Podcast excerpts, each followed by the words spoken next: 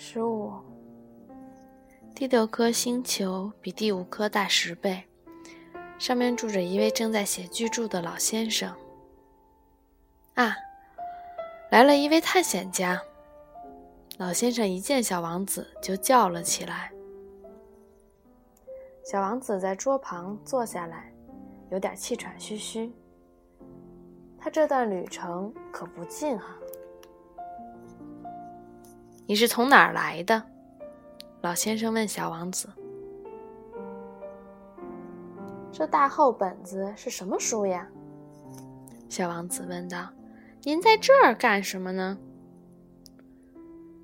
我是地理学家。老先生回答。什么是地理学家？地理学家是一种学者，他知道哪里有海洋，哪里有江河、城市、山脉和沙漠。这可真有意思，小王子说道。这才是一种真正的职业呢。他环顾了一下这位地理学家的星球，他还从来没有见过一个如此壮观的行星呢。您的星球可真漂亮。这里有海洋吗？这我可不知道。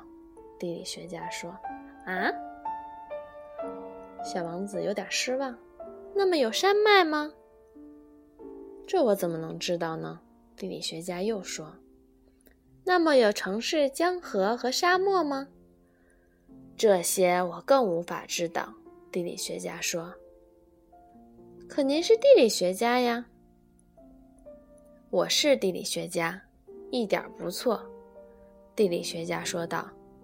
可我不是探险家，我连一个探险家都没有呢。去统计一下有多少城市、江河、山脉和沙漠。这不是地理学家的事。地理学家很重要，不能出去到处跑，他不能离开他的办公室，但是他可以在自己的办公室里接待探险家。他询问探险家，并把他们的回忆记录下来。如果他对其中的一位探险家的回忆感兴趣，那么他就对这位探险家的品德进行一番调查。这是为什么呢？因为一个说谎的探险家会给地理学家的著作带来灾难。同样，一个喝得酩酊大醉的探险家也会如此。这又是为什么呢？小王子问。因为醉汉把一个看成两个，这么一来，地理学家就会在只有一座山的地方标上两座山。我认识一个人，小王子说，他大概是个很蹩脚的探险家。这很可能。所以嘛，即使探险家的品德是好的，还得对他的发现进行一番调查。去实地看一看吗？不，那太费事了。但是我要求探险家提出证据，比如说他发现了一座大山，我就要他把山上的大石头带回一些来。地理学家突然激动起来：“你，你是从远方来的吧？你是个探险家，你来给我描述一下你那个星球吧。”说话间，地理学家打开了记录本，削好了铅笔，他先用铅笔记下探险家的叙述。等探险家提出了证据，他再用墨水笔记录下来。怎么样？地理学家问。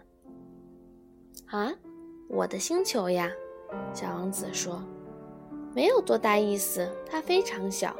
我有三座火山，两座活火山，还有一座死火山。谁也说不准它今后会不会爆发。谁也说不准，地理学家说道。我还有一颗花呢。我们是不记录花卉的，地理学家说道。这是为什么？花儿最美丽，因为花卉是转瞬即逝的东西。转瞬即逝是什么意思？地理著作是各种书中最珍贵的书。地理学家说，这种书从来不会过时。大山搬家，古今罕见；大海干涸，世上未闻。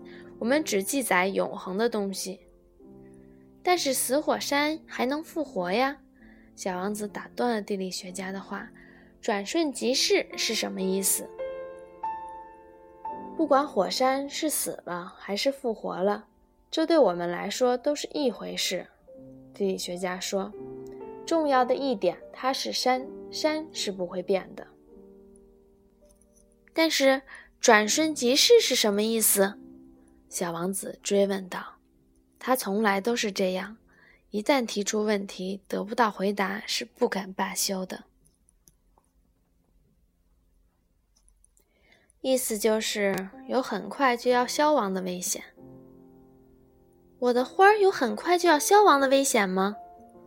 那当然了。我的花的生命也是转瞬即逝的。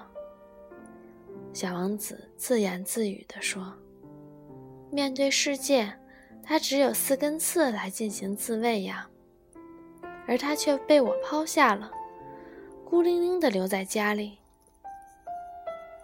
这是他有生以来的第一件憾事。然而，他又重新鼓起勇气问道：“您能告诉我应去看些什么吗？”“